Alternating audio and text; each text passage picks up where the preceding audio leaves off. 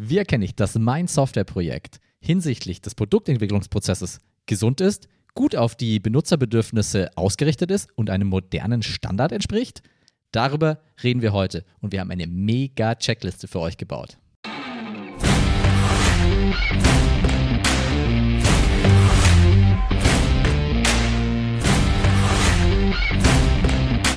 Herzlich. no pressure, no pressure. Herzlich willkommen beim Software für Menschen Podcast über angewandte UX und moderne Prozesse in der Softwareentwicklung. Wir bekommen auf die Frage, wie man den Produktentwicklungsprozess noch besser aufstellen kann und ähm, einfach in so Situationen, wo es sich noch nicht gut anfühlt, wo noch nicht sofort aber klar ist, woran liegt es denn. Man merkt schon manchmal, ja, die Benutzerausrichtung ist noch nicht so ganz da, die hat noch nicht den Stellenwert, die sie braucht. Und dafür haben wir eine Checkliste gebaut. Die könnt ihr auch in den äh, Show Notes runterladen. Aber wir gehen jetzt mal grob durch, was sind die wichtigen Punkte dazu. Und der erste Punkt ist natürlich, wie so oft bei uns, der Fokus auf den Anwender. Richtig, Sebastian? Absolut, ja. Das äh, geht nämlich einfach wirklich da los, wo das Projekt beginnt. Äh, da wird schon entschieden, äh, im Prinzip ist es wirklich was, das äh, komplett nutzerzentriert entwickelt wird oder kommt der Nutzer irgendwann später ins Spiel. Ja? Und deswegen ist die erste Frage, die erste Frage, die wir hier auch stellen, die, wie geht das Projekt los? Ja, geht das los mit der Erkundung von dem äh, Benutzerkontext? Geht das los mit dem Verständnis ähm, der Schmerzpunkte der Benutzer? Oder ähm, geht das los mit einem Engineering-Gedanken? Wenn es losgeht mit den Schmerzpunkten der Benutzer, dann habe ich den ersten Check auf meiner Checkliste. Das ist dann gut. Definitiv. Ja, und dann geht es gleich weiter. Ja, was passiert denn als nächstes? Ja, ähm, werden, äh, werden die Annahmen, die wir im äh, Entwicklungsteam treffen, tatsächlich auch evaluiert und validiert ähm, mit Prototyping, mit äh, Usability-Tests, mit echten Benutzern, mit echten Daten aus der, aus der realen Welt? Ähm, und wenn ich das ähm, tatsächlich tue, ja, habe ich den nächsten Check auf der Checklist. Und wenn ich das tatsächlich nicht tue, dann fehlt mir was Essentielles, weil dann habe ich ja schon von Beginn des Projekts an die Gefahr, ähm, dass ich etwas entwickle, was nicht auf die Bedürfnisse der Nutzer eingeht. Und äh, der, der dritte Aspekt in diesem Bereich, ähm, Fokus auf die, ähm, auf die Nutzerbedürfnisse, ist, ähm, dass es darum geht, wirklich ein Problem für die Benutzer zu lösen. Und das muss ich eben auch im Prozess immer wieder prüfen und äh, sicherstellen, dass jede Funktion, die wir einbauen, tatsächlich ein Problem vom Benutzer löst und auch einfach, ähm, es einfach ist für die Benutzer, dieses Problem zu lösen. Ja, und dann, wenn ich das äh, tatsächlich tue, wenn ich das sicherstelle in meinem Prozess regelmäßig, habe ich den dritten Check auf meiner Checkliste. Ja. Und äh, damit wäre man mit diesem Bereich, also klar, man kann das noch sehr viel ausdehnen und in der vollen Version von der Checkliste haben wir noch viel mehr Punkte, aber das sind die, die, die Essenz, ja, wenn ich die erfüllt habe, dann, dann stehe ich schon mal gar nicht so schlecht da. Dann kann es schon mal nicht mehr komplett in die Hose gehen, würde ich mal behaupten. Cool. Und ein weiterer Punkt, der extrem wichtig ist, ist so ein bisschen so ein, ja, so ein Realitätsabgleich und so ein Reality-Check. Ja, genau, ich. ja. Ich denke, äh, was wir, was wir gerade beschrieben haben, ist äh, vor allem am Beginn des Projekts, ähm, dass man eben die Nutzerbedürfnisse im Auge hat. Aber was da eben auch passieren muss und was wir deswegen auch in die, in die Checkliste aufgenommen haben, ist, dass ich regelmäßig ähm, die Ergebnisse, ähm, die, ich, die ich erzeuge im Entwicklungsprozess, auch mit echten Menschen tatsächlich prüfe. Ähm, also nicht nur vor der Implementierung, sondern auch danach.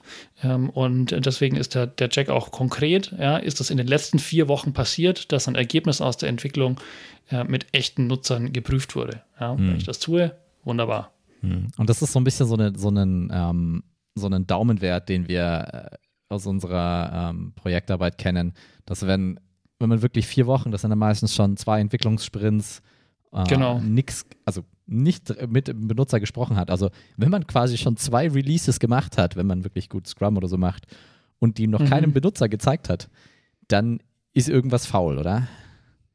Genau, das ist genau der Grund, warum wir gesagt haben, vier Wochen, weil ähm, kann schon mal sein, dass man ein Release sagt, okay, das ist jetzt wirklich nur ein Polishing gewesen, das lohnt sich nicht zu evaluieren, aber zwei Releases nacheinander sollte das echt, echt nicht passieren. Der, der nächste Punkt, Dann, den wir auf unserer mhm. Checkliste haben, der geht so ein bisschen auf den Prozess ein. Und ich habe es gerade schon angesprochen, Scrum, also ein iterativer Prozess ist es normalerweise, wenn man mo modern oder wenn man, wenn man einen, einen, guten Prozess für sich selber auch rausfindet als Firma. Ob der jetzt wirklich Scrum ist oder nicht, ist egal. Ja? Aber wenn ich einen guten Prozess aufgesetzt habe, dann ist der normalerweise in der Softwareentwicklung iterativ. Definitiv. Und iterativ heißt ja vor allem, ähm, dass ich Zwischenergebnisse habe. Ja, ähm, dass ich eben nicht sage, ich arbeite mich jetzt schrittweise auf ein Endergebnis hin, weil das wird oft, glaube ich, auch als iterativ bezeichnet. Aber iterativ ist es erst dann, wenn ich ein Zwischenergebnis habe, das auch in sich ähm, ne, schon eine Funktion erfüllt. Und ähm, da ist es eben auch wichtig, dass wir diese, ähm, die, die neuen Dinge, die wir entwickeln, ähm, auch tatsächlich daraufhin überprüfen, ob sie diesen zentralen Prinzipien eben, äh, entsprechen, die es im UX- und UI-Bereich ja zahllose gibt, ähm, werden ja auch vermehrt jetzt äh, gerade in Normen geschrieben. Ähm, und, und diese Normeneinhaltung oder die, die Einhaltung von ähm, Designprinzipien regelmäßig zu prüfen im iterativen Prozess ähm, ist eben ein weiterer Punkt auf unserer Checkliste, den wir für sehr wichtig halten.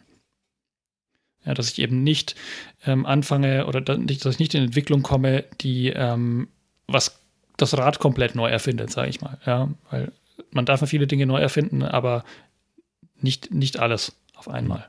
Ja. Und der zweite Punkt in dem Bereich ist so ein bisschen, wenn ich dann solche ähm, Probleme, die ich rausgefunden habe in meinem Reality-Check, einen Punkt davor hatten, mhm. habe, dann muss ich auch irgendwie sicherstellen, dass damit was passiert. Also, dass die nicht nur in irgendeinem Backlog landen. Das heißt, mein iterativer Prozess ist aus unserer Sicht nicht iterativ, wenn ich nicht Benutzerfeedback aktiv ähm, angehe. Wenn der nicht in der Priorität so ist, dass er auch aktiv dann in diesen Sprints landet. Ob das jetzt der UX-Sprint oder der Dev-Sprint ist, ist egal. Aber wenn damit nichts passiert, dann ist hier ein ähm, Red Flag. Genau, das muss einfach, der, der, der Kreis muss geschlossen werden, ja, sonst, äh, sonst funktioniert es nicht und sonst ist es auch nicht iterativ, weil sonst arbeitet ja einfach weiter, ohne die neuen Erkenntnisse ähm, mit einzubeziehen.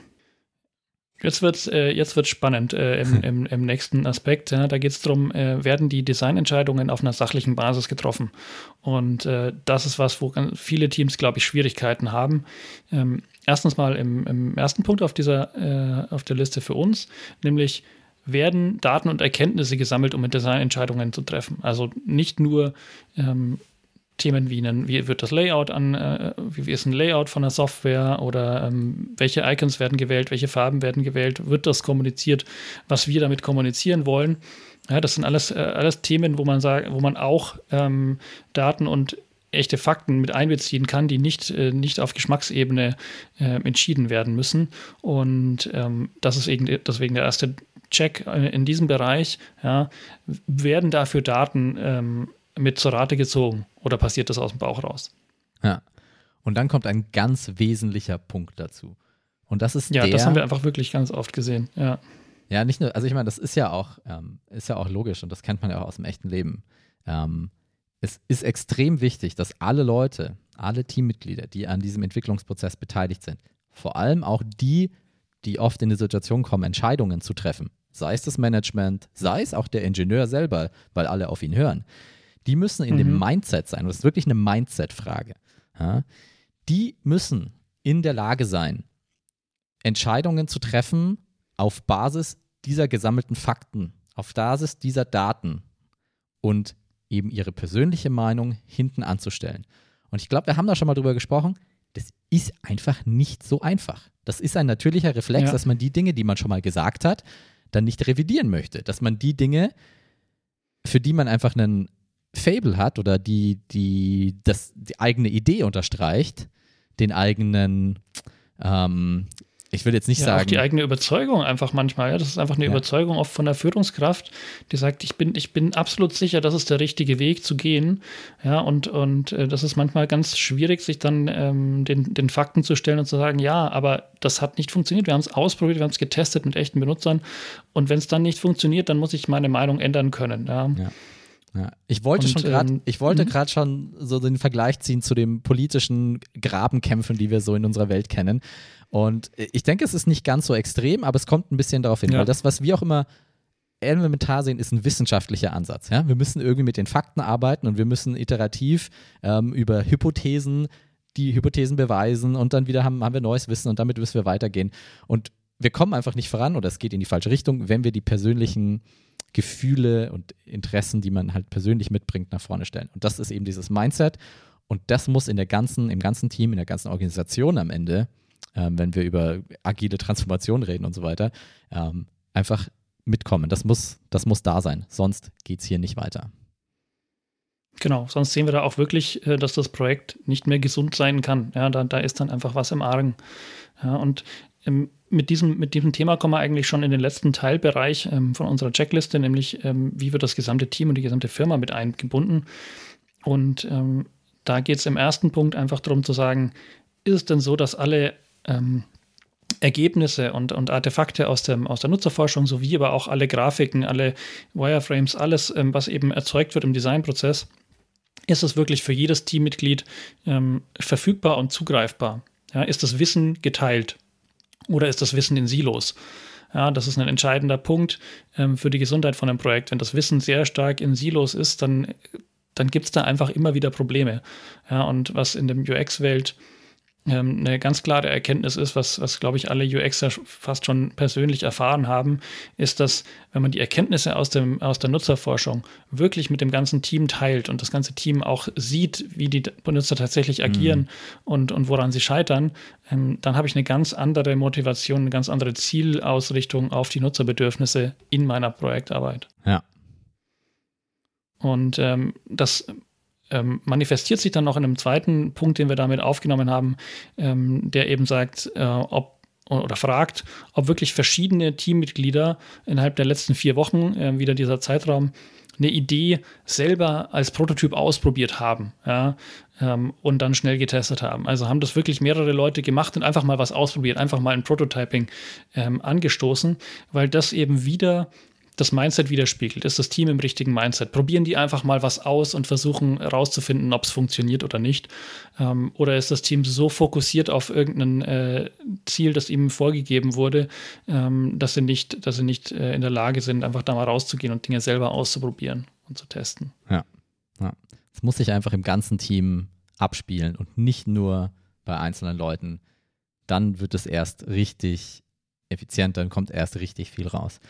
Und ein Goodie haben genau. wir noch für euch. Und zwar, wenn ihr, wenn ihr diese, diese Checkliste, die wir, die wir hier gebaut haben, wenn ihr die wirklich befolgt und wirklich ähm, euch mit der beschäftigt, dann seid ihr schon sehr nah dran. Dann wird es euch schon sehr leicht fallen, die ISO-Norm 9241 für euer Produkt äh, später zu erfüllen und umzusetzen. Weil die, die, die Checkliste basiert auf den Erfahrungen und sie führt einfach dahin. Und das ist, also macht mit dieser Checkliste den Anfang dann kommt ihr schon ziemlich weit und dann habt ihr schon mal eine super Grundlage für sogar offizielle äh, Zertifizierung in so einer ISO-Norm. Genau, die ganz klar, ähm, also die ISO-Norm geht ja ganz klar auf nutzerzentriertes Design ähm, und Mensch-Maschine-Interaktion. Also das ist die Norm, die jetzt immer mehr angefragt wird, ähm, also auch von vielen größeren Firmen, die sagen, wenn diese Norm nicht erfüllt wird, dann kommt uns diese Software sowieso nicht ins Haus. Also das ist gerade immer mehr im Kommen und deswegen für uns auch ein wichtiger Fokuspunkt, zu sagen, das müssen wir auch erreichen mit den Ergebnissen unserer Arbeit. Super. Alles klar. Wunderbar. Ich denke, die wichtigsten Punkte sind angesprochen und es gibt alle Details, wie gesagt, nochmal in den Show Notes zum Runterladen. Wenn ihr Spaß dran habt, dann abonniert gerne diesen Channel auf YouTube oder in eurem Podcast-Player, wo ihr auch immer das hört. Und gebt uns gern Fragen und Kommentare durch, damit wir auch noch genauer darauf eingehen können, was ihr braucht. Dann sage ich vielen Dank und wir sind raus. Ciao. Genau, macht's gut.